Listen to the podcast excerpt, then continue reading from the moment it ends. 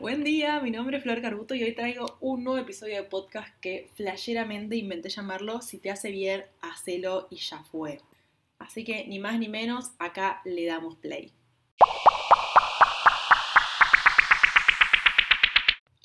Este episodio tiene que ver un poco con mi historia personal, pues siempre me gusta traer cosas. Eh, no sé si tiene un mensaje puntual, una moraleja puntual o qué, pero eso es lo que quería, no sé, compartirlo con ustedes hace un montón de tiempito. Y ahora aprovechando que Vito está durmiendo una siesta, le doy play y lo grabamos.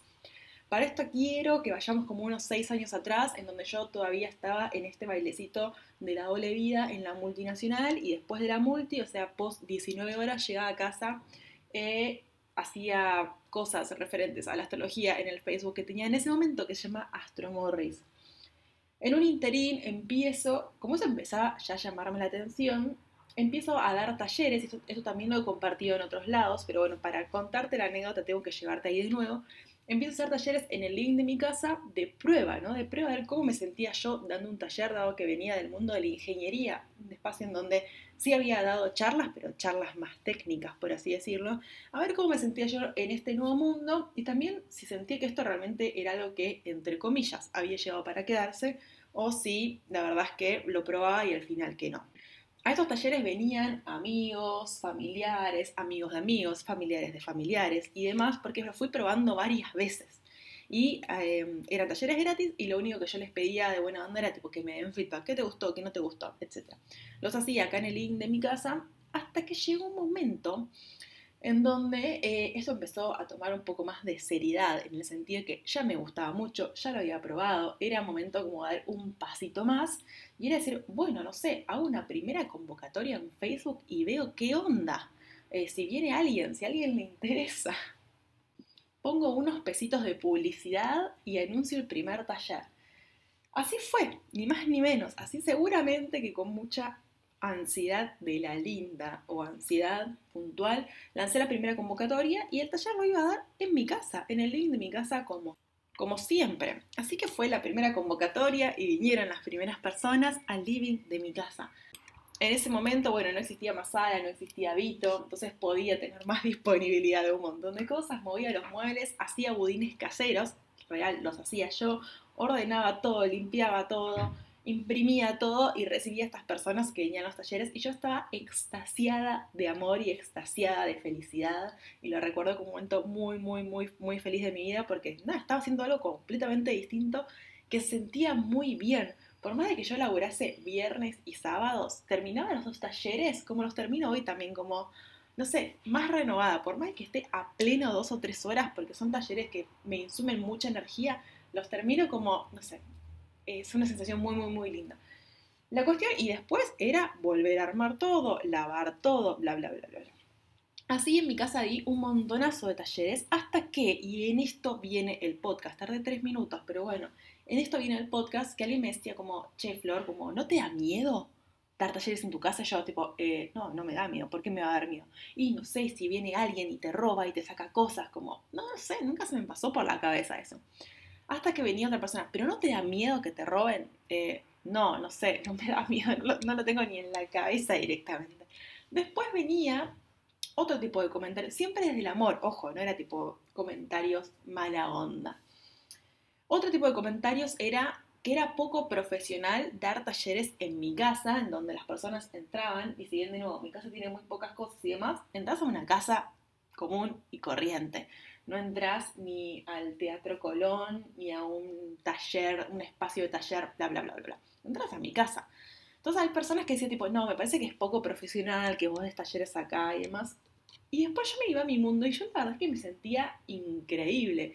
Mi casa en ese momento estaba llena de plantas por todos lados y yo podía cocinar en esa misma cocina.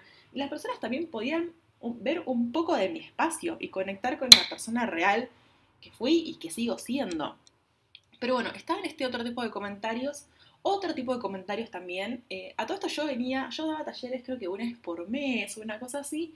Y en cada instancia parecía esto mismo. Que te van a robar, que es poco profesional, que se mezclan las energías. Era otra de las em, hipótesis que aparecía, que yo estaba trayendo mucha gente a mi casa y que eso energéticamente podía ser malo. Lo cual, no, yo creo mucho en las energías, esto tipo, me interesa decirlo, pero nunca en mi vida sentí que era un factor eh, malo para la casa, ni malo para mí, ni malo para que lo, que hacía. Yo podía recibir acá a las personas literal descalza, como lo he hecho mucho tiempo.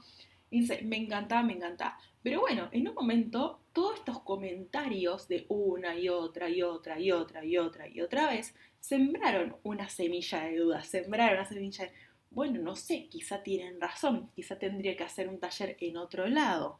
Y así fue como empecé una búsqueda por distintos espacios. Primero di un taller acá en un centro cultural, político, una cuadra de mi casa, eh, en donde, nada, di un taller, pero vi algunas cosas que, no sé, que yo soy media hincha con algunas cosas estéticas que no me cerraban y que era medio lío llevar y traer porque este lugar no tenía, no lugares para sentarse, entonces yo tenía que llevar todos los puffs. Bueno, era toda una movida logística que al final no.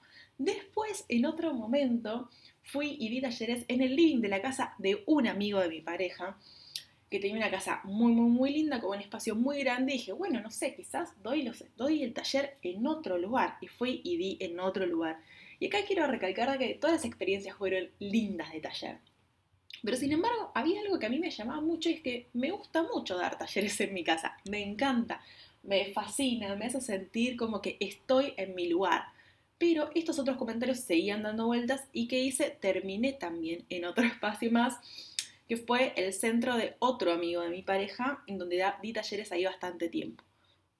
De nuevo, experiencias divinas, pero el taller me quedaba lejos, tenía que llevar y traer una infinidad de cosas porque ahí no había todo lo que yo necesitaba. Entonces, eh, nada, después, ustedes quizás lo saben, quizás no lo saben, eh, abrí un espacio personal acá cerca de mi casa hasta que vino la pandemia y después lo tuve que cerrar. ¿A qué voy con esto? A que realmente, bueno, y después llegó Masala a la casa, lo cual fue imposible tener un taller en esta casa con una cachorra labradora porque se les iba a tirar encima a todas las personas, porque Masala todavía no sabía hacer piso en su lugar, entonces me daba toda la casa. Ahora está Vito, o sea que dar talleres en mi casa ahora sería misión imposible casi. Pero no deja de ser algo que realmente me me gustaba mucho y me sigue gustando mucho esto de poder cocinar yo la comida que le daba a las chicas y los chicos que venían al taller, encontrarme con un espacio mío propio. Y en este podcast súper chiquito, em, hasta que en un momento de nuevo, como volví a dar talleres en mi casa porque fue como, no, esto me gusta, esto es lo que a mí me gusta.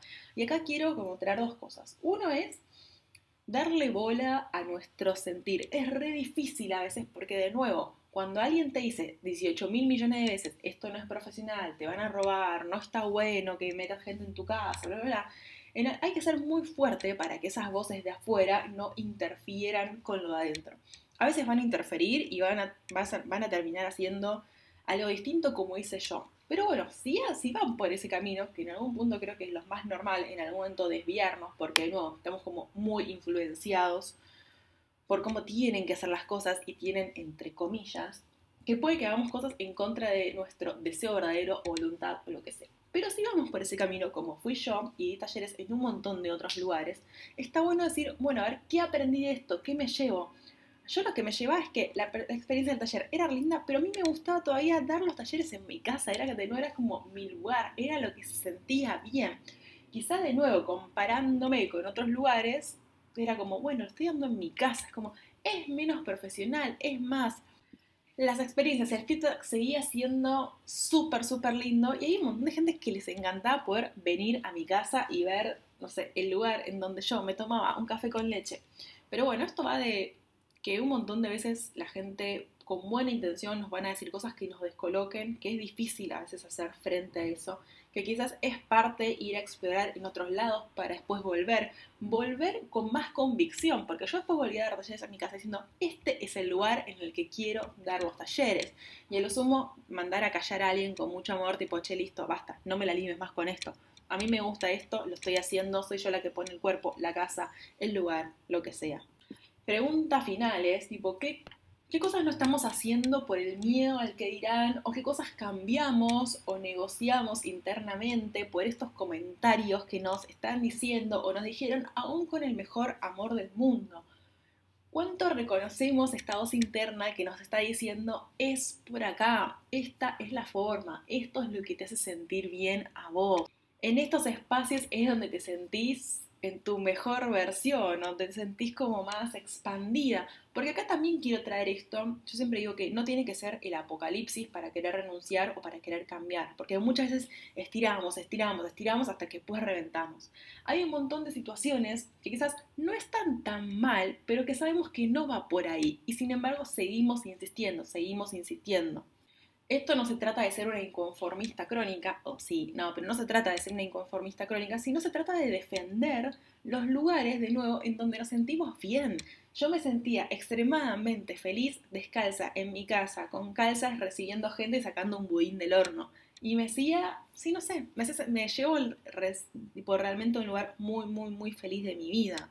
Tuve que pasar por varios escenarios para reafirmar que este es el lugar al que quería estar.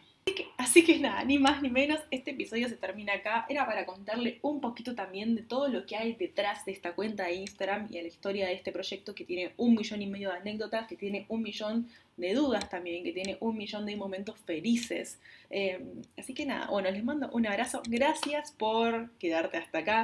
Si el episodio te gustó, contame. Si el episodio no te gustó, contame. Si crees que le sirve a alguien, compartí lo que me recontra sirve que esto se siga moviendo mucho más. Abrazo grande y nos vemos en el próximo episodio.